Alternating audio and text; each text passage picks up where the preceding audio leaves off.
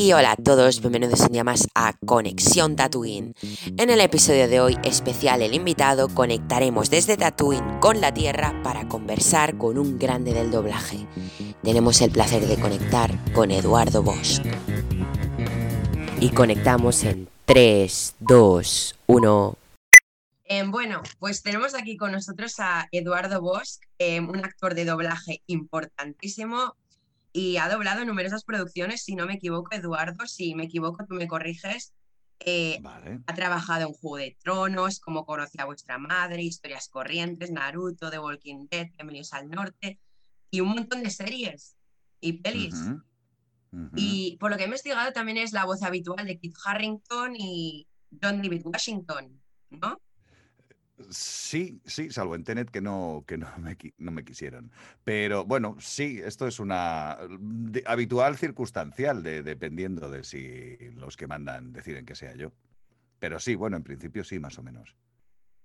Y mira, nosotros somos unos gran frikis, eh, hacemos hasta un podcast de The Mandalorian. Em, ¿Has doblado a ah, The Mythrol en The Mandalorian? Sí, sí, sí. Un bichijillo, un tío muy simpático. Sí. Eh, es un gran personaje. A mí me encanta ese personaje, la verdad. ¿A ti te gusta? Para mí es muy divertido. Yo procuro divertirme con todo lo que hago y concretamente en este personaje sí es muy divertido. Y bajo mm. la dirección de, Miguel, pues ha sido magnífico. Miguel Ángel Montero, mm. ha sido muy divertido hacerlo. Sí, y mira, quería comenzar con la primera pregunta así grande y es que ¿cómo comenzaste siendo actor de doblaje y el por qué quisiste participar en esta profesión? Bueno, pues habría que remontarnos al año 87 o por ahí. Eh, yo era actor, yo intentaba buscarme la vida como actor, como actor de imagen, como actor de teatro. De hecho, a mí lo que más me gustaban eran los musicales y era un poco por hacia donde estaba yo intentando buscar mi hueco. Pero sinceramente no lo encontré. Y un buen día, pues eh, me surgió en el tema del doblaje, eso es una cosa que me pareció divertida, de hecho fue mi padre el que me dijo, oye, hay un sitio que dan clases de doblaje, dan un, cursos de doblaje y tal. Y dije, coño, doblaje, qué guay. Era un momento muy difícil, como actor era todo muy complicado, teniendo en cuenta que no había, las, no había más que la 1 y la 2, no había... Eh, bueno, estaba empezando la explosión del vídeo, entonces fue un poco, también fue lo que yo pillé en ese momento. El caso es que empecé a estudiar doblaje por, por una casualidad.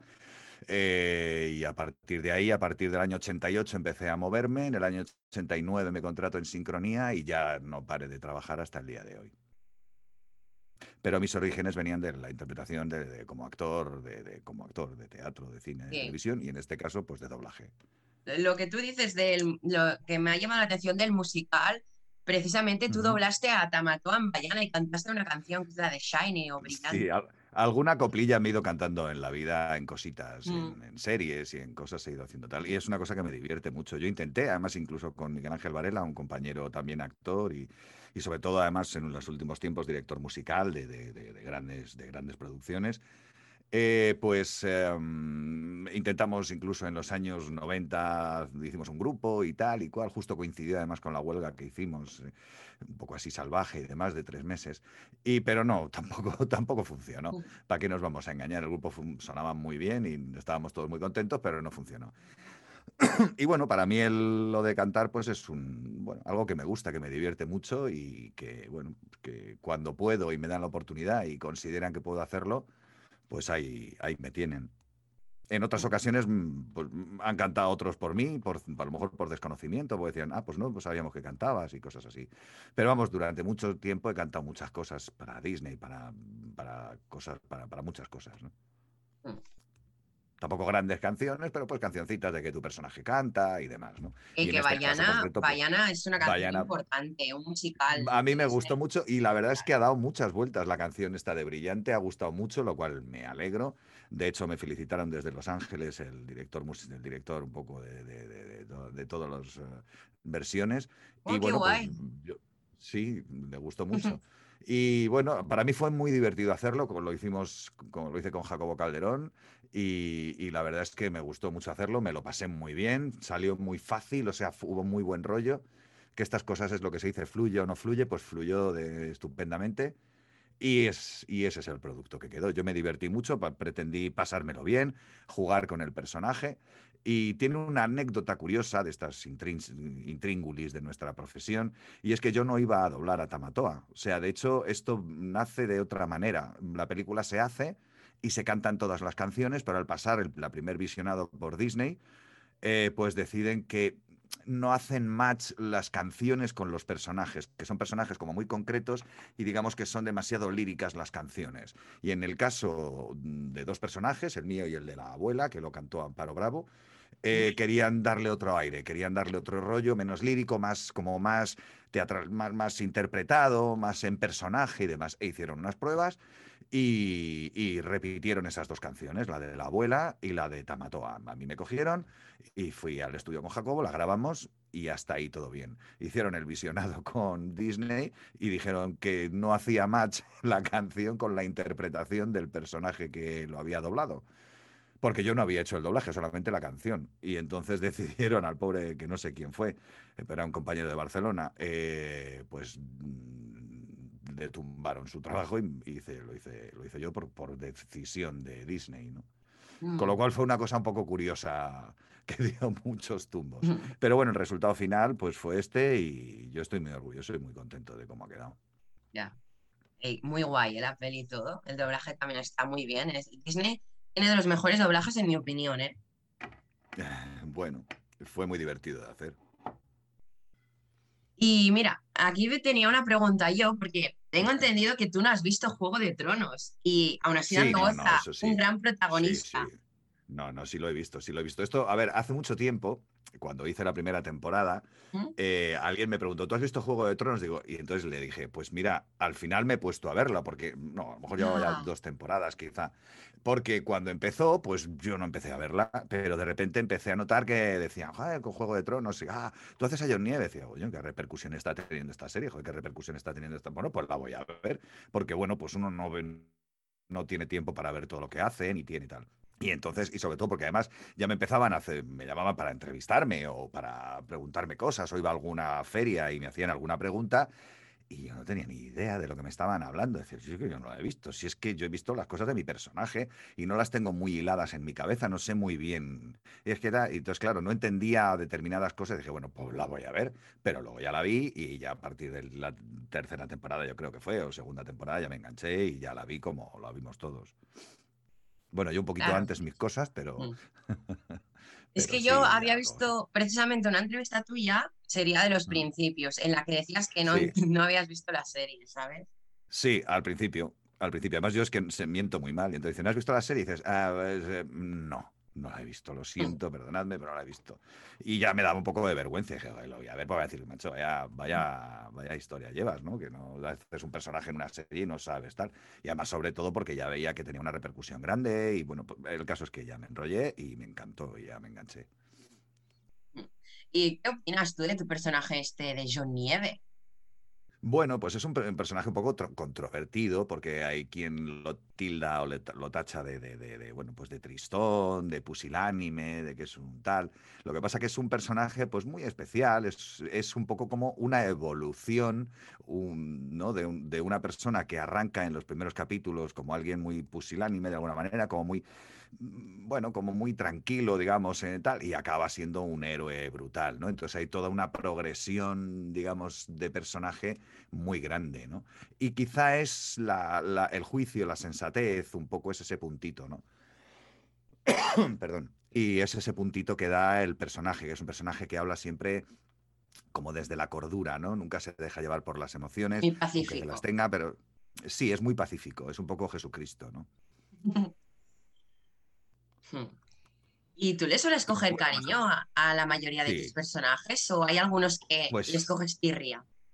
Bueno, claro, el que te hace sudar mucho, mucho, mucho, mucho y te las hace pasar canutas, a lo mejor le coges asco, pero no por una cosa, sino que hay algunas cosas que dices, me dejo la vida y la producción es una chorrada. Y entonces dices, joder, es que me estoy dejando aquí la vida en gritar y en sacarle aquí toda esta interpretación y lo que estoy diciendo y lo que está pasando, pues en el fondo es una tontería, porque si tú te das con algo que tiene chicha, dices, pues te das a muerte y no pasa nada y te metes ahí en la historia y te dejas llevar.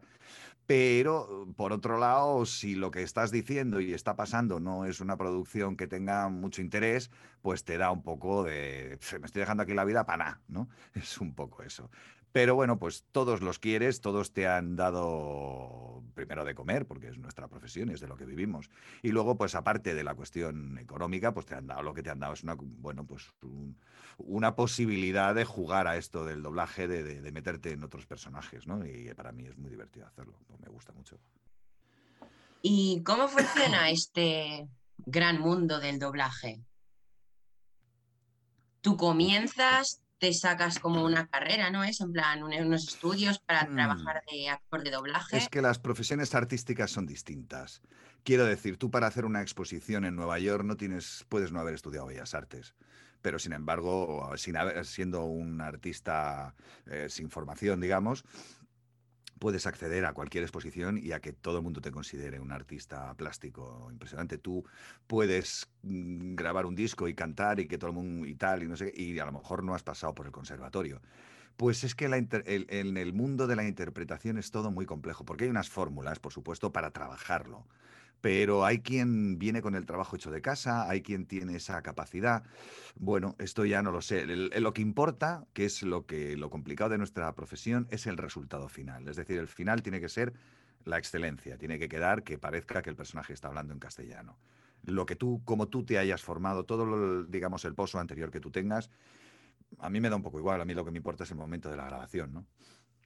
Luego, por otro lado, si tú me preguntas, pues yo te diré que este es un trabajo de interpretación, con lo cual es un trabajo de actores y es un trabajo que es, es, por y para, hecho por y para actores, ¿no? Es decir, hecho desde los actores. ¿Por qué? Porque interpretamos, actuamos, entonces, pues somos actores. Ahora bien, dentro de esos actores, pues hay actores de todo. Unos son más creíbles y te llega más su forma de expresarlo y otros o te gusta más y otros pues, pues menos. Eso ahí es que es muy complejo, este es un mundo un poco complejo. Mi recomendación siempre es estudiar interpretación. El doblaje es una técnica que se aprende, es una fórmula que se aprende a hacer, pero lo importante y desde donde partimos es de la interpretación. O sea, luego ya a partir de ahí mm, lo que tú quieras, pero es como el que dice, yo quiero tocar la guitarra, ¿qué tengo que estudiar? Y dices, solfeo. A ver, pero ya, que puedes tocar la guitarra sin saber solfeo. Estamos completamente de acuerdo. Yo tengo amigos que son grandes guitarristas y en su puñetera vida han estudiado solfeo hasta que han empezado a hacer cosas en serio y entonces con 40 años han tenido que poner a estudiar solfeo y al final han dicho, joder, ¿por qué no estudiaría yo solfeo con 14 años? Pues es la verdad. Entonces, la base es la interpretación, la base es la actuación y la base es el trabajo de un actor. Hmm. Es un poco como yo creo que es, ¿no? Sí, sí, sí. Eh, ¿Y a ti alguna vez, eh, hablando con alguien, por ejemplo, en una tienda, eh, comprando algo, le dices gracias, o por ejemplo en el metro, cruzando unas palabras con alguien, nunca te han dicho, ah, tú eres la voz de no sé quién, de John, de... Pues sí, aunque no me ha pasado muchísimo, me ha pasado en alguna ocasión, sí. Me ha pasado dos veces en una misma tienda porque ya además la persona la conocía, eh, que la primera vez estaba hablando con mi mujer comprando una tostadora o una plancha, no me acuerdo muy bien qué era. Y pasó una chica y dijo, ah, perdona, eh, ¿tú doblas a Marshall de cómo conocía a vuestra madre? Digo, sí, es que te estaba oyendo, estaba diciendo, es él, es él, es él. Pues bueno, muy bien, la chica muy simpática nos ayudó. Y al tiempo volví, se acordaba de mí, me saludó también tal. Y en la misma tienda, pero de otro sitio, y por no decir la marca y demás, eh, da igual, pues también otro de los chicos, pero este ya tenía una historia más allá, es un chaval que de repente un buen día me mandó por redes un montón de cachitos de, clips de películas mías, de cosas que ni, yo ni tenía, pues las locas, locas aventuras de Robin Hood, en fin, cosas del año catapún chimpún que él las tenía, cachitos de clerks, yo qué sé, de muchas cosas. Y, bueno, pues tenía toda una retaila que me mandó él y me encantó. Y dije, muchísimas gracias. Y este de repente me saludó, me dijo, ¿te acuerdas y tal? Pues fui yo el que te lo mandó. Y además se lo agradecí muchísimo porque no lo tenía y bueno, pues era un, era un repaso por mi carrera curioso. Y luego me ha pasado el despiste. Yo llego a lo mejor a, a un taxi y el taxista decirme, usted trabaja en televisión, ¿no? Y dices, bueno, sí, pero no me ves la cara. No sé, hay un poco como de despiste. Pues me oyen y a lo mejor posiblemente por la voz les suene peculiar o no, tengo mucha idea porque yo de eso no me doy cuenta. Y, em, bueno, pues, pues sí ha habido alguna ocasión que, que, tal. Pero vamos, no me van reconociendo por la calle. Gracias a Dios. Y entre amigos, familiares y conocidos, ¿te suelen hacer coñas tipo se acerca el invierno y todo eso? Bueno, ahora menos, en su momento más, y, amigos, lo típico que está un amigo que se encuentra con otros, se hablan y dicen, pues yo soy amigo de, del que hace doblas Jones, no, sí, ala, ¿y qué más? Pues no me lo creo, pues tal que cualquier, no, espérate que le llamo. Eduardo, mira, que es que estoy aquí con fulano, anda, tal, no sé qué, díselo, qué tal, qué cual, y bueno, pues vale, pues eso sí me ha pasado alguna vez. y luego, pues bromas de John Nieve, no sé qué, pues sí, pero sí, como de cachondeo. tú, John Nieve, te una cerveza, anda. Sí, sí, alguna vez sí. alguna vez cae. Eduardo, no sabes nada. No sabes nada, Eduardo, no sabes nada. Pues sí, alguna vez cae. Mm. Y yo tengo una duda sobre The Mandalorian. Em, por ejemplo, para esta segunda temporada, el doblaje, mm. ¿cuándo se hace? ¿Antes de que se emitan todos los capítulos o sea, se doblan todos los capítulos o cada semana antes de estrenarse? Ah, pues ahí no lo sé. Eso se lo tendríais que preguntar a Montero, porque ahí yo voy a tiro hecho. O sea, yo llego, me convocan el martes a las nueve y media con Montero. ¿Qué es lo de Mandalorian? Ah, vale. Llego al estudio, ¿dónde está Montero? En la sala 4. Voy a la sala 4, que hola, buenos días, ¿cómo estás? Pim, pam, pum. Desinfectan, no sé qué. ¿Qué hay que hacer? Pues esto, pum, lo doblo y me voy. Entonces, yo de todo lo demás no me entero. No te sé decir. Ah, lo siento. Tú, vale. Voy a mesa puesta, que se suele decir. Claro. Y con esto del COVID, ¿cómo ha afectado al doblaje? Porque sí que vi eh, un reportaje, creo que fue en una televisión, Antena 3, sobre que ahora había muchos nuevos protocolos y está muy difícil y estuvisteis un tiempo... Pues mira, yo no he visto, yo no he visto Porque veía Netflix y ponía, no, no, no hay doblaje. Eh, bueno, sí, a ver, ha habido un momento, un tiempo en que, en que estuvimos confinados y que alguna cosa muy, muy, muy gorda se hizo en conexión, el actor que podía conectar y demás, pero fue muy complicado y fueron pocas semanas porque enseguida ya dijeron, bueno, se puede trabajar, pero con esta premisa. Entonces, pues tenemos unas medidas de seguridad, ya solamente podemos estar en sala el actor, el director y el, técnico y el técnico. Em, tenemos un, protocolo de, sanitario, entramos, nos desinfectamos las manos, eh, el último que se va desinfecta el atril y todo lo que puede haber tocado con una muza y un desinfectante, pues se pasa. Llevamos una protección en el, en el eh, micrófono que se quita y se pone cada, o sea, que se pone una nueva cada vez que termina de trabajar uno de los actores. O sea, hay que decir que hay un protocolo de seguridad. El director tiene, tiene una vampara de, estas de, plexiglas, el, técnico también. Los dos están con mascarilla todo el tiempo. Y nosotros, pues claro, tenemos que, tenemos que quitar la, mascarilla, pero en un ambiente eh, salubre y sano, ¿no? Y bueno, luego todas están con el filtro EPA y demás. Antes de entrar al estudio nos toman la temperatura. No podemos estar más de tres personas en una zona. O sea, está todo controlado. No se puede usar el ascensor y son, cuatro, cuatro pisos y llegas arriba porque has subido corriendo. Pero bueno, bien, quiere decir que, bien. O sea, hay mucho control sanitario y la prueba de ello es que no está habiendo casos y estamos, no, esto se quiere decir que lo debemos estar haciendo bien. Qué bien. Porque no hay contagios. Y tú siendo tanto tiempo actor de doblaje, ¿llevas bien todo esto mm. de, por ejemplo, no tener papel y tener una tablet, por lo que he visto? Sí, no, no lo llevamos bien. No lo llevamos bien porque necesitas, para nosotros el, atril y el texto es nuestra partitura. Entonces, aunque eh, es cierto que ahora incluso hay tablets en las que puedes mm, pintar, depende del estudio, de su lo que tengan. Unos lo tienen y otros no. Porque si tú puedes pintar, pues bien. ¿Por qué? Pues porque, ¿sabes? Dice, aquí mira, esto lo hace no sé qué y dice, guau, y aquí pues me marco que cuando dice, y no se irá, pues el irá le un que aquí sé que abre mucho y aquí sé que no sé qué, aquí se ríe un poquito, aquí toma aire, aquí esas pequeñas cositas nos las vamos marcando nosotros, aquí lo dice un poco más deprisa, porque dice una cosa muy deprisa y luego la ralentiza lo demás, entonces bueno, pues vas poniéndote no sé qué, esto lo dice así como sincopado, pues te haces una marquita, no sé qué, y todo eso pues ya no me lo puedo hacer. Entonces trabajamos sí o sí con cascos, que antes no siempre trabajábamos con cascos. Para mí no es gran problema, pero hay muchos compañeros que no se hacen a ello porque al ponerte los cascos te meten otra dimensión. Entonces parece como que gritas más, que es lo que suele pasar. Tú estás con cascos y te dices no sé qué y estás hablando con alguien y dice que no me grites, quítate los cascos, macho, que ay, perdona. ¿Sabes? Que es una cosa muy normal también por otro lado. Entonces tienes que quitarte uno de los auriculares, pero si te quitas uno de los auriculares entonces sale el sonido y el técnico te lo tiene que balancear al otro, en fin, que es, es un poco más complejo.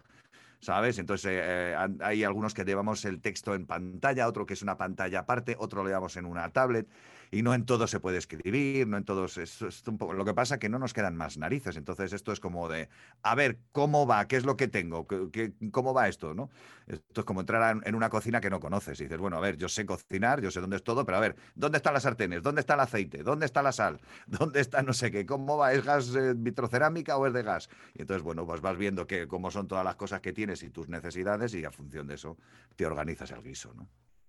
Pero es más, era más cómodo y es más cómodo con una atril, te da más seguridad tener ahí tu partitura que vas marcándote.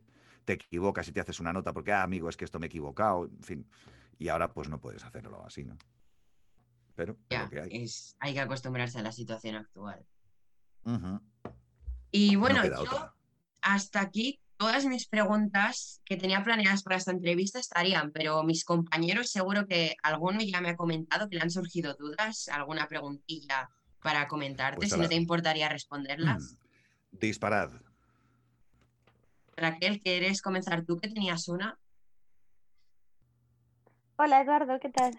Muy bien, ¿y tú qué tal? Yo muy bien, me ha encantado escucharte, estaría aquí horas, de verdad. Bueno, qué bien. Sí, ¿Por qué no me veis la cara? Es que yo sí, con, imagen pierdo mucho. No, ¿qué va? ¿Qué va? Además, eh, conocemos tu cara. Ah, eh, ya le hemos cagado. lo que más ilusión me ha hecho, te va a parecer una tontería, pero yo que tengo dos niñas, lo que más ilusión me ha hecho eh, ha sido lo de Tamatoa. Porque ah, nosotros la frase, yo me comía tu abuela, la decimos muchísimo. ¿Y eres tú? Eso yo, sí. Sí, me encanta. Y cantamos, bueno, es que tu canción nos acompañó. ¡Ay! Me muero, me muero aquí mismo.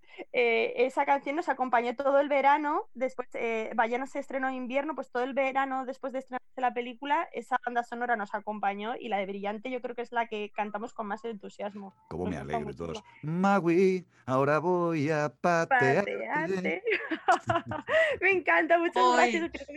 Voy a atesorar en este momento en mi corazón para siempre. Gracias. Pues fíjate, qué poquito.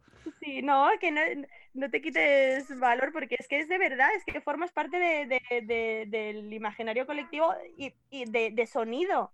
De sí, a ver, claro, sí, a mí eso me, hace gracia porque mucha gente, por ejemplo, yo hacía, no sé, ¿vosotros veíais Cartoon Network? Sí. sí. Claro, pues yo decía aquello de solo en Cartoon Network. ¡Ay, sí! ¡Ay! Y lo habréis oído millones. Este fin de semana, las supernenas. Y el fin de semana que viene, Ed, Ed y Eddie. Solo en Cartoon Network. ¡Hola! Ay, me voy a quedar a vivir aquí ahora mismo en, esta entrevista. Son cosas que yo sé que están ahí que de repente me dicen, ¡hostia, es verdad! Sí. Y luego cosas de publicidad, que también he hecho muchas. Y Toyota, ¿no? Cositas eh, sí, bueno, Toyota, hice el país lo de este fin de semana con el país. Y muchas cosas. ¿eh? Amena, que es lo que hago ahora. Ahora hago Amena y Pizza Hut, es un poco lo que estoy haciendo ahora. También ahora con las plataformas digitales como que se está perdiendo un poco la publicidad. Yo noto que mis hijas no saben los anuncios que hay y yo ha cambiado, sí. los anuncios. Sí. Sí, yo me acuerdo de una campaña muy, muy que vosotros os acordaréis de Amstel que decía Amstel, la amistad sale de dentro. Y hay una cancioncita que decía Amigo mío, solo tú encuentras leña. sí, es verdad, es verdad. Que dio muchas vueltas. ¿A dónde ibas? Me llevaré, que la amistad me perderé. Solo tú tienes furgoneta, eres genial. sí, sí, esa tenía su historia. Bueno, y muchas, claro, que he hecho muchas cosas de público, Coca-Cola y de todo. Y Eduardo, eh, también, Jero tenía alguna preguntilla para ti. Jero. Vale. Sí. Buenas tardes, Eduardo. Muy buenas, lo primero agradecerte que estés aquí con nosotros, que estés aquí reunido con esta panda de frikis. pues mira, Star Wars. Pues mira, para unos que les gusta, que otros quieren matarnos y que sea todo en original, pues de puta madre que existan muchos como vosotros. Sí, sí, sí. Mi primera pregunta iba en torno un poco también a la, saga de Star Wars, ¿no? Has participado en, Mandalorian, has participado también, creo que incluso en la serie de Rebels. E, e, incluso doblaste, has sido también actor de doblaje en juegos como el, último de, Star Wars, sí, el Jedi Fall, Order. Eh, me gustaría preguntarte, es, aparte de trabajo, ¿no? Porque indiscutiblemente es trabajo, todos tenemos que comer y llenar la nevera y pagar nuestros, nuestras deudas. el, poder trabajar con una franquicia como, como Star Wars eh, es un punto extra para ti. ¿Y ¿Y cómo ves, también enlazando esa pregunta, cómo ves el mundo de, Star Wars? ¿Eres también fan, friki? Pues mira, apasionado de toda la saga? No soy muy fan de nada y muy friki de poco. Eh, me da un poco igual, por igual que hago cosas para Marvel, que hago lo de esto de, de, Shield, ay, ¿cómo es esto?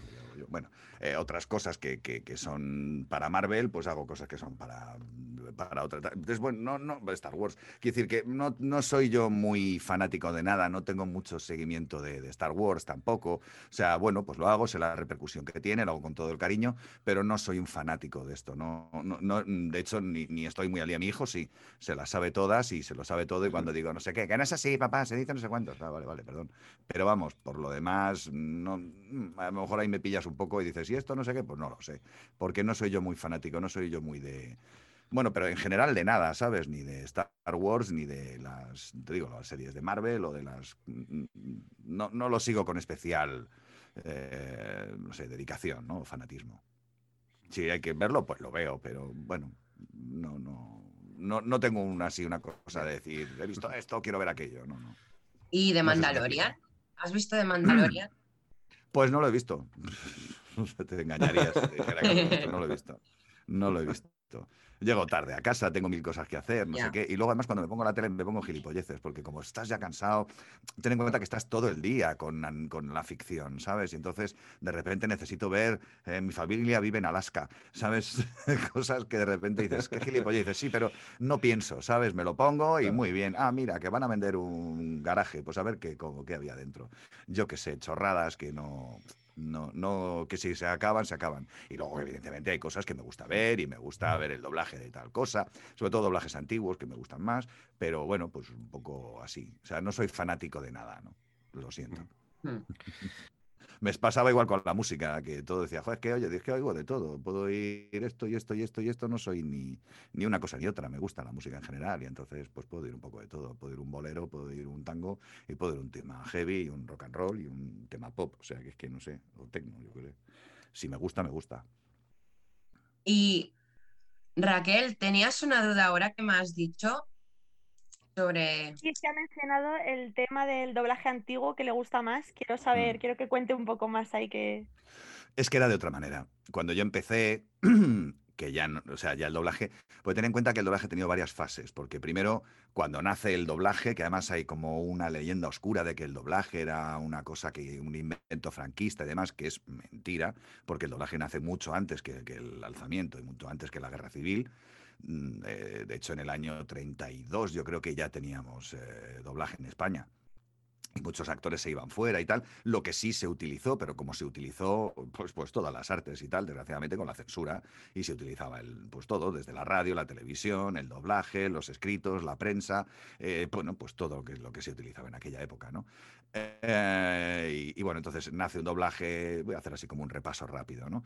Eh, de hecho, primero nace el doblaje, no nace en España, nace, nace fuera, porque primero cuando se piensan los americanos que querían hacer, ah, bueno, pues versiones de la misma película en otros idiomas, al principio rodaban la misma película con actores de otro país, lo cual salía carísimo. Entonces hacían la escena de tal, que es la escena del sofá, vamos a suponer, pues rodaban primero la versión con actores americanos, luego franceses, luego españoles, luego no sé qué, y luego lo montaban y eran distintas películas con la misma trama, los mismos escenarios, el mismo vestuario y distintos actores, tal. Pero claro, eso sale, hacían 17 películas de una, bueno, 17 no, pero harían 4 o 5, ¿no? Y entonces descubrieron que se podía sacar la banda sonora, hacer un doblaje. Entonces empezaron a hacer en Joinville, en Francia, en tal, eh, empezaron a hacer un experimento y tal. Entonces llevaban los actores de España allí, que les pagaban un pastizal, porque eran otras épocas, em, y, y, doblaban entonces las películas allí. Y luego ya trajeron aquí, empezó en Barcelona y en Madrid, poco más o menos así, porque fueron los dos primeros estudios, y empezaron un poco a la limón, no sé cuál empezó primero, pero vamos, sobre el año 31-32, y luego ya vino la guerra civil, ta, ta, ta, ta, ta, y luego ya pues viene todo lo demás. Entonces, cuando el primer vuelco de todo esto es cuando empieza a salir la televisión y se empieza, porque primero eran las, las, películas que se doblaban y se doblaba la película en sí. Luego ya se doblaba para la televisión. Entonces, primero cogí, compraban doblajes hispanoamericanos, que todos habremos visto pues desde Scooby-Doo a, Hawaii 5.0 y tal. Tocó apúrense, con todo este rollo sudamericano. ¿no? Claro, porque era lo, que. entonces, cuando ya dijeron, coño, esto es una industria, quiero decir, esto no vamos a estar comprando cientos de películas, cientos de series, vamos a hacerlo aquí. Entonces ya empezaron a abrir estudios para dar servicio a la televisión. Luego llegó el, la, la, posibilidad de grabarlo. Entonces empezaron, que empezó con el vídeo VHS, el Betamax y tal y cual. Y entonces, claro, ya vino el boom. Ese fue el primer boom. Claro, eran cientos de películas que se compraban, se doblaban y a lo mejor no iban a la televisión. Con lo cual era un nuevo camino que iba a los videoclubs, Blockbuster, no sé qué. Y había un negociazo. Quiero decir, igual, así como ahora Netflix es un negociazo de alquiler, ya no existen los videoclubs porque existen Netflix y HBO. Pero entonces todo el mundo iba al videoclub, era socio de un videoclub, tenía un videoclub y, vamos al, videoclub el viernes para comprar esto y palomitas para el fin de semana, para verme no sé qué y tengo aquí todas estas películas y tal. Y ese fue el primer boom. Luego vino el boom también de las televisiones, que ya empezó a haber Telemadrid, Telecinco y Antena 3. Ya no eran dos, ya eran cinco aunque Telemadrid emitía muy poco, luego vino Canal Plus y Canal Plus, ¡bah! más trabajo. Entonces, claro, yo vine, yo empecé en la explosión del vídeo. Cuando em, explota el vídeo y acababan, yo creo, no sé si estaban ya todas las televisiones o acababan de empezar el tema de las, yo creo que, todavía no había empezado, o estaba a punto de empezar las televisiones, eh, Antena 3, Telecinco y demás. Y, eh, eh, entonces, claro, fue un boom.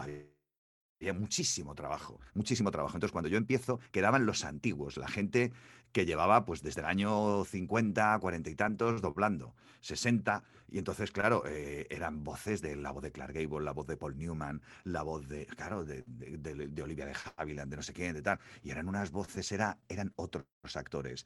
Eh, había mucho más respeto. Para que os hagáis una idea, el trabajo que nosotros hacemos ahora, o sea, por ejemplo, ahora doblamos un capítulo de una serie vamos a poner de Hawaii 5.0 o de Magnum, que estoy haciendo, que es lo mismo, pero bueno, pues de Magnum, un capítulo de Magnum o de Juego de Tronos que dura una hora, vamos a poner tal, pues se hace en una mañana y una tarde, vamos a suponer, una mañana y una tarde y la mañana siguiente, o sea, eso cada, cada espacio es una jornada. Entonces, bueno, se tiraban toda la semana, toda la semana para hacer un capítulo se hacía despacio. Si ahora nosotros medimos el guion en takes, en trocitos, que duran aproximadamente un minuto si una película normal tiene 160 takes o 180 takes, vamos a poner, o 200 takes, venga, va a decir, tiene 200 takes, nosotros estamos trabajando aproximadamente a 30 takes la hora. Se puede hacer en una jornada, se pueden hacer 160, 170 takes. Me refiero no el take terminado, sino de actores. Un actor que ha venido y ha hecho 30, luego ha venido otro actor y ha hecho 40, luego ha venido otro actor y ha hecho tal. Vale. vale. Entonces, en una jornada de mañana o en una jornada de tarde hacían 40, 35, no hacían más no hacían más. Mm. Se veía, se reveía. Ten en cuenta que, claro, nosotros ahora grabamos en digital. Yo cuando empecé se grababa en fotográfico todavía alguna cosa y en magnético, pero es que ese cachito que tú grababas costaba dinero. Tú ahora puedes regrabar encima, o sea, grabar donde quieras, porque eso, nada, pues se graba y se graba y si no, pues tal, no, no, hay una, un formato físico donde dices que me quedo sin fin mm que, que necesito grabar más. Esto como la de que me quedo sin gigas, ¿no? Pues entonces era igual. Y claro, cada cachito de película, vamos a suponer, es como si ahora te costara un euro. Coño, si la cagas, has cagado un euro. Si la cagas 30 veces, has cagado 30 euros. Entonces era una responsabilidad. Si lo pasaban muchas veces el fotográfico, claro, era una, era una lámpara de calor sobre un, sobre un eh, como el fotográfico y tal, Mm. Que tenía una emulsión, que era inflamable y se lo pasaban muchas veces, como era un anillo, un, infinito, que era un trocito, que, en vez de ser una bobina grande que pasa y se va recogiendo en la otra, es un anillo, eso empieza y, es un sinfín, empieza y... vuelve a empezar, termina y vuelve a empezar, termina y vuelve a empezar. Y se quemaba directamente. Bueno, ¿cómo me enrollo, no? No, no, no. Estamos nosotros flipando. Es que es muy interesante todo lo que estás diciendo. Ya, entiendo. Y Jero tenía un par de preguntillas más, Jero. Pues dispara. Sí. Bueno, eh, yo creo que la profesión que tienes de, actor de doblaje creo que es importantísima.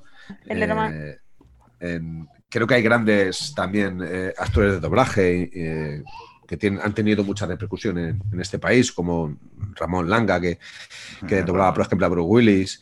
Eh, tenemos, por ejemplo, a, a, Solans, a Ricardo Solans, Constantino Romero, Darth Vader, Ricardo Solans. que son los clásicos. claro, dicen doblaje así, Ramón Langa, Constantino Romero, y ya no suelen salir de ahí.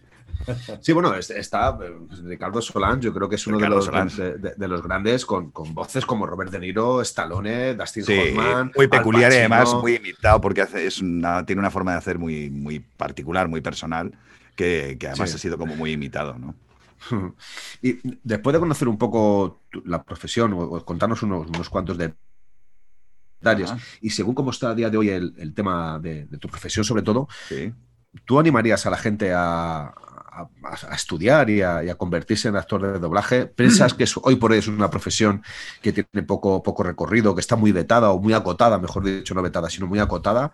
Bueno, yo diría que Sí, sí, termina, termina. No, no, o, crees que, sin embargo tiene todavía un recorrido bastante amplio y que tú animarías a la gente, incluso a, no sé, a tus hijos, ¿no? Le dirías, ¿te gustaría que fuesen actores de doblaje? No sé si. Es que mi hija es, que... es actriz de doblaje. Entre ellos, sí, pero porque ha querido ella ver a vos. Si habéis visto hmm. Euforia, pues la protagonista. Y si habéis visto eh, The End of the Fucking World, pues también la protagonista a Zendaya y dobla. Bueno, ¿Cómo se llama? Vera, Vera vos. Mi hija se llama Vera, estoy emocionada a cada cosa que dice. es que estoy muy emocionada, de verdad. Pues Vera dobla mucho y dobla muy bien. Es una fenómena, no porque sea mi hija, pero es una máquina. Es que además Euforia la he visto recientemente, que acaban de pues estrenar dos capítulos. Yo creo que está brutal eh, Vera en Euforia haciendo a Zendaya. Creo que es un personaje muy difícil de hacer. Y, vamos, y en The End of the Fucking World, no sé si la habéis visto, también es una serie muy complicada. Sí y también la protagonista que la dobla ella, que no me acuerdo el nombre, una tía muy difícil de doblar, con por todo, por la fórmula, la temática, eh, la forma de lo, que les pasa. O sea, es complicado, es complicado, la tía es muy buena. Pero bueno, volviendo a la pregunta que me hacías, que me he tirado aquí a lo de los hijos, era que si yo animaría a la gente a estudiar doblaje. Por supuesto que sí y que no. Te explico. Si eres actor, te animo. Si no eres actor, te digo, han salido en los dos últimos años 400 escuelas con 400 alumnos. No hay trabajo para tanta gente. Ya te lo digo. Ya te lo digo. No hay trabajo para tanta gente. Eh, ya lo siento, pero esto es como esto es como el Real Madrid. Dice, joder, es que hay 4.000 personas que quieren jugar en el Real Madrid. Dice, sí, pero solo salen al campo 11. Es que solo hay para 11. Y 4.000 va a haber 3.900. Entonces, los 11 que salgan tienen que ser 11 cabrones que juegan con el balón que te cagas. Mm. Porque para uno que dice, pues no juega mal, ese se queda en la regional, no puede pasar al Real Madrid. Y eso es un poco lo que ocurre aquí. Hay mucha gente estudiando, unos porque les gusta el doblaje, igual que os gusta a vosotros, pero a mí me gusta mucho determinadas cosas, pero claro, es que es una profesión y una profesión de actores. Entonces la gente dice, pues voy a estudio. Es que no va así. Es que no va así. Oye, para yo cantar como Adele, yo voy a estudio, ¿no? es que igual no va así. Es que igual no hace falta ni que estudies, pero tú, tú sabes cantar, a ti te gusta cantar, te levantas cantando, juegas cantando, estás todo el rato con melodías en la cabeza y cuando cantas la gente dice, joder, ¿cómo cantas? O simplemente porque hay mucha gente que dice, no, es que yo tengo una voz muy grave y tal, me dicen que es muy buena para doblaje y tal. es que no es eso, es que no va a tener la voz grave, es que no, esto es como de ser actor, es que no va de ser guapo y de tener los abdominales muy definidos. No, es que hay que ser un cabrón de interpretación que digas, qué tío, cómo me creo lo que está haciendo. Y además tienes que ser guapo que te cagas y además tener los abdominales definidos. Va todo junto. Y todo ese compendio es muy complicado. Y además que luego funcione, porque luego va a ser uno. Va a haber solo o ese actor que haga esa película, ese protagonista. Entonces es muy difícil. Yo creo que ahora mismo hay mucha gente, se ha extendido demasiado la cosa. Claro que es una profesión y yo tengo los brazos abiertos a cualquier compañero que quiera hacer esto, igual que empecé yo, igual que hemos empezado todos. Lo que creo es que tienen que tener muy claro que no es que posiblemente se quede en agua de borrajas. O sea, yo conozco mucha gente, pero mucha gente que, mm, pues mira, te puedo decir, actores que han sido actores que he hecho cosas con ellos, que de repente han estudiado algo de doblaje y han dicho lo voy a intentar y se han puesto delante del micrófono y se han puesto a intentar hacer esto y al final han dicho, es que esto es una mafia porque no te llaman, porque solo llaman a cuatro. No, tío, es que eres muy malo, es que no das lo que tienes que dar. Lo siento, es muy duro decir esto, pero esto es como lo de la voz. Si no cantas, coño, no cantas. Ya lo siento, pero que no, te gustará mucho cantar, pero no vales. Y hay gente que lo ves, la típica niña que llega con cara de triste, hola, voy a cantar, y de repente dices, madre que la parió, cómo canta la tía, cómo ilumina el escenario, cómo mira a cámara, cómo se expresa, cómo tal, brutal. Y entonces eso es lo que funciona. Rosalía, solo hay una. Y puede haber ahora muchas imitadoras de Rosalías, pero la que ha encontrado esa fórmula y tal, pero Rosalía es una tía que no está ahí por casualidad, es que toca que te cagas mm, el piano, la guitarra, la batería, eh, la armónica, canta, escribe, sabe utilizar la técnica, eh, baila, o sea, quiero decir, es un compendio de cosas que ha hecho que sea una mm, super talent, super talent, ¿no? Y en esto pasa un poco eso. Entonces, esto es el llegar hasta. O sea, luego además es complicado mantenerse, porque tú puedes doblar una película. Yo conozco mucha gente que, que mira, este Ángel Garó dobló Ferngully, que se hizo todos los personajes, pero no ha vuelto a doblar más en su vida. ¿Por qué? Bueno, pues porque. Porque no lo sé, porque quizá no era lo suyo. Luego, como Dani Martín, que ha pedido disculpas un montón de veces diciendo por qué coño a doblar esa película, ¿no? El tío siempre ha sido muy, muy sincero y muy humilde y muy honesto con su trabajo en ese sentido. Me dijeron de hacerlo, lo hice y me, me arrepentiré toda mi vida. Y luego hay gente como José Mota, que tiene un cachondeo encima estupendo y lo hace de puta madre y, tiene mucha gracia doblando. Entonces, bueno, pues, pero hay más, mm, hay, hay mucho, hay poco bocadillo y muchas bocas. Hmm. Eso es un poco lo que nos pasa un poco ahora, yo creo. A mí me, ha gustado mucho cuando has explicado que ser actor no es solamente ser guapo y tener unos abdominales marcados, ¿no? Creo que, eso. Sí, en, España yo creo que, quizá sobra hay algunos mucho ¿no? Hay mucho guapo con abdominales marcados, pero que cuando la boca dices, ¿qué ha dicho? No he entendido nada. y, y faltan, madre faltan más Carlos Areces, faltan más antiguamente Antonio Resines o Bonilla. Sí, pero faltan José Luis López Vázquez, faltan Alfredo Landas, faltan personajes naturales, cotidianos. ¿Por qué ha funcionado bien eh, el amador este de aquí no hay quien viva o la que se avecina? Sí, sí, sí, porque, porque es un cotidiano, un cachondo, un tío que es un... Igual, esa serie ha funcionado muy bien por eso. Mira que está José Luis Gil, que es un cabrón de esto. Yo es que gran doblador también. No, es el mejor para mi gusto. es que José Luis Gil, claro, ha doblado cosas que dices, pero cabrón, si eras tú, tío. O sea, el Agua Azul, que era doblaba en Fama, doblaba al, Brandon Lee en El Cuervo, eh, es que eh, ese es Buzz Lightyear, y además todo lo hace con una verdad, o sea, el tío es tan bueno, y además luego es muy gracioso, porque yo a José Luis Gil lo conozco antes de ser el Enrique este de Juventud y Tiempo Libre, concejal de Juventud y Tiempo Libre. Y era un tío, además es un tío que es un tío, un set entero, es un ex o sea, es un tío que le gusta mogollón el heavy, que le gusta muchísimo la música, pero claro, le ves como un tío así, pues con, la ropa que le ponen y el personaje que hace, y la gente piensa, es que es así, pero nada que ver. Yo cuando conocí a José Luis Gil llevaba unas melenas por, que le llegaban al culo, es decir, unas barbas, era súper hippie, era un tío, además me parece un profesional brutal, es un tío encantador, una grandísima persona, o sea, yo le tengo un poco como referente a José Luis en muchas cosas porque porque sí, porque creo que es un tío que, tiene un talento inmenso, ¿no? Y ahí me he quedado, y está ahí puedo leer. José Luis doblaba a, a Buzz Lightyear porque doblaba también a Tim Allen, y es que a Buzz Lightyear en original le dobla a Tim Allen. Claro, por eso hizo de Buzz Lightyear. Exacto, exacto. Pero es que además la comedia la hace que te partes, o sea, graciosísima. Pero es que la, el drama lo hace que te cagas. Y Aquí hay Patrick Swayze en, Dirty Dancing. En Dirty Dancing y está, vamos, para comérselo. Pero es que si te ves Verano Azul, era el niño rubito del Lago Azul con, con Brooke Shields, que, que, no le habían salido. Oh, es verdad, sí. Y ese es José Luis Gil, que es un rubito. Vamos allí, no sé qué, no sé cuántos y tal, así como muy buenecino. Y dices, si es que ese ya es José Luis Gil. Y es el lago azul. Es que trasciende, el doblaje trasciende, hay que darle el valor que tiene porque es lo que te decía antes, es que luego forma parte de nuestra vida diaria, frases que repetimos, frases que decimos de, películas y eso son eh, todo frases de un actor de doblaje. Sí, claro, muchas de ellas. Hombre, solo de, sobre todo de ratita. Son esas cosas que se quedan. O en su caso, en el caso de José Luis, no, dejaré que nadie te arrincone. Eso forma parte de todos. Claro, sí, sí, sí, sí. Hasta el infinito y más allá. Sí, y luego que te puede conmover y emocionar. Antes has mencionado a tu compañera eh, Amparo Bravo. A mí me hace llorar solo su doblaje. Es que Amparo es la hostia, con Su doblaje, que se, le quiebra un poco la voz. Está magnífica. Sí, no puedo ver Bayana sin llorar y es por ah, el pero doblaje cuidado, de eh, Bravo. No, pues es ella, eh, pero es que voy más allá. Es que ella, la que, o sea, ella solo hizo la canción. Sí. El doblaje. Sí, sí, sí. Es que esa canción hay una chica que llama y hace así, se le quiebra un poco exacto, la voz. se le quiebra, pero es que hizo match con la, actriz que no sé quién es, porque ella hizo solo la canción, o sea, en el caso de Amparo solo hizo la canción, no hizo la, digamos, el personaje, el doblaje del personaje, solo el de la, canción.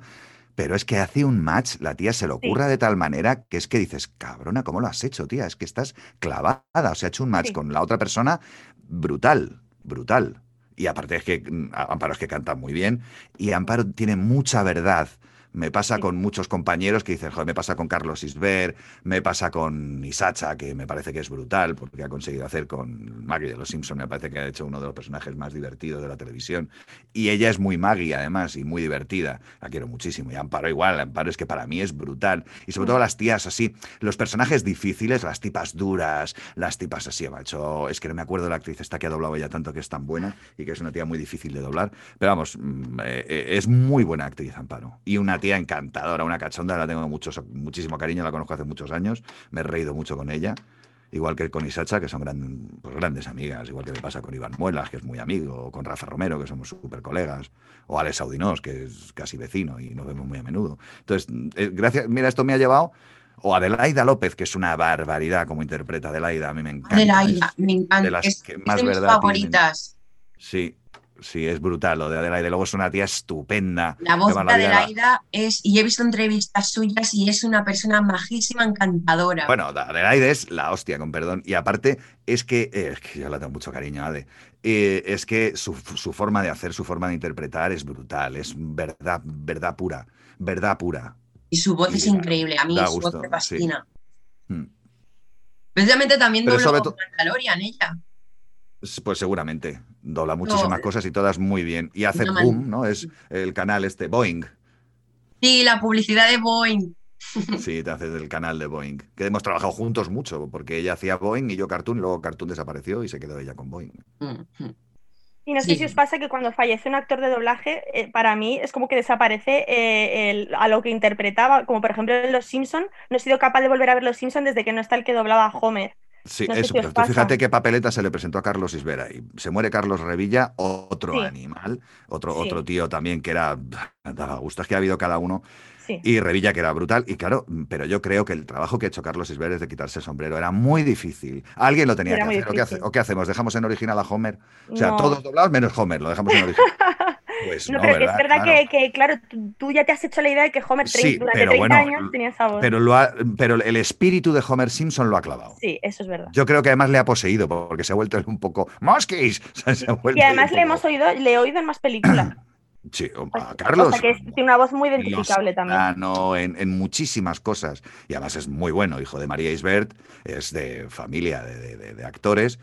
Y, am, y bueno, es, es brutal lo de Carlos, aparte que es un tío estupendo, divertidísimo, súper cachondo, es un profesional como la copa de un pino. Más cosas que me voy. Eh, Qué gustazo, y- Eduardo. Muchísimas gracias por tu tiempo. Nada, decidme. Roger, Mireia, ¿tenéis alguna dudilla por aquí? Voy. Yo, bueno, yo en realidad dudas no, estoy bastante, estoy flipando en general con todo, o sea, reconozco mi desconocimiento del, del tema de doblaje eh, y creo que, eh, que, bueno, todo lo que se ha explicado en general, o sea, me, me ha dejado como bastante flipado y me parece como súper interesante. Y nada, o sea, mi, mi punto es solo agradecerte por, por aportarnos todo este conocimiento, toda esta experiencia que nos acabas de, todo lo que nos acabas de contar. Bueno, y, es Navidad. Y de verdad, muchísimas gracias por, por decidir, o sea, aceptar pasar un sábado por la tarde con nosotros. Nada, pues me alegro. Me alegro que lo disfrutéis. Yo igual, o sea, simplemente que, bueno, es que estaba embobada escuchando, o sea, no tenía opción ni hablar. Y me ha encantado que hayas aceptado a venir y a contar todas estas experiencias, todo este conocimiento, que lo hayas compartido con nosotros. Así que nada, solo me queda pues darte las gracias. Pues de nada, Mireia, un placer.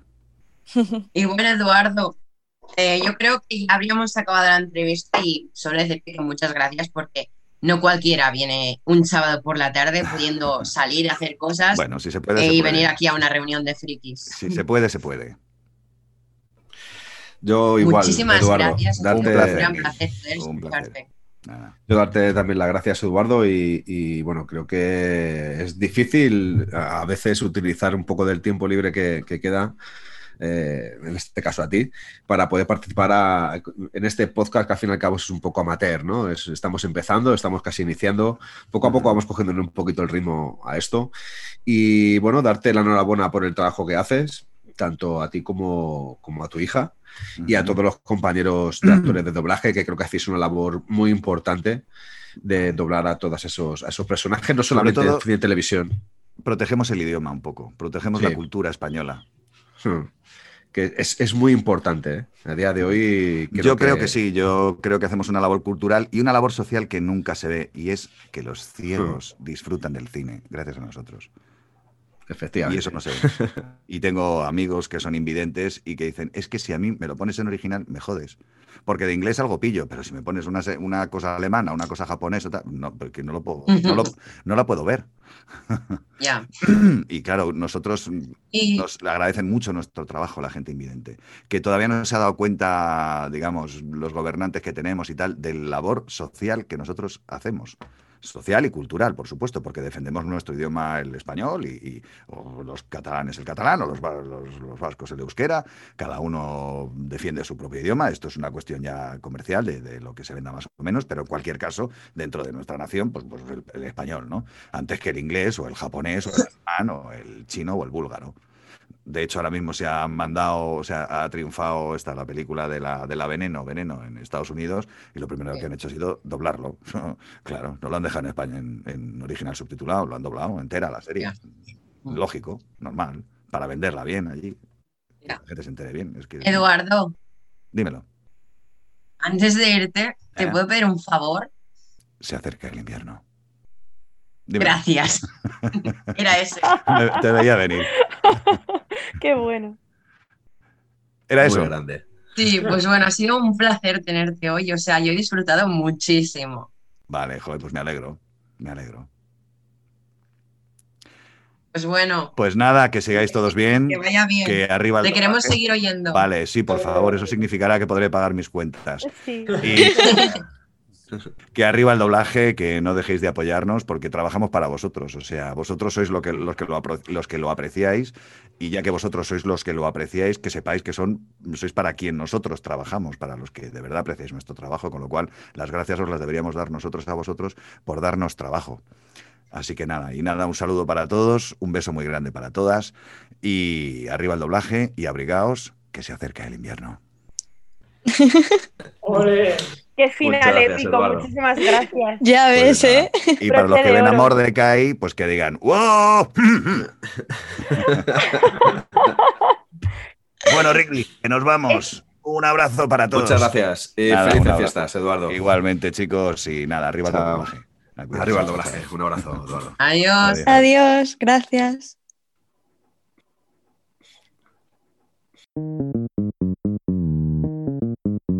Ha sido todo un placer poder haber conectado con Eduardo Bosch, pero hasta aquí ha llegado nuestro podcast. Yo soy Neil y esto es Conexión Tatooine.